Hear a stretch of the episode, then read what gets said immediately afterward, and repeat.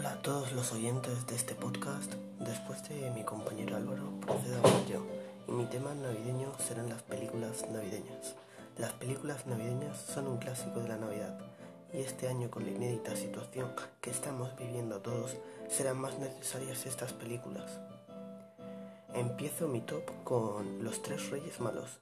Es un desastre como cualquier película de Seth Rogen, pero merece la pena ponerla en tu lista de películas navideñas. Batman Returns. Por supuesto, este tipo de película de acción no trata realmente sobre la Navidad, pero tiene todos los adornos típicos de un famoso cuento de Navidad. Eh, Noche silenciosa, noche de muerte. Esta película de terror hace todo lo posible por manchar todo lo bueno de la Navidad. Y trata sobre un psicópata que comienza una ola de asesinatos disfrazado de Papá Noel.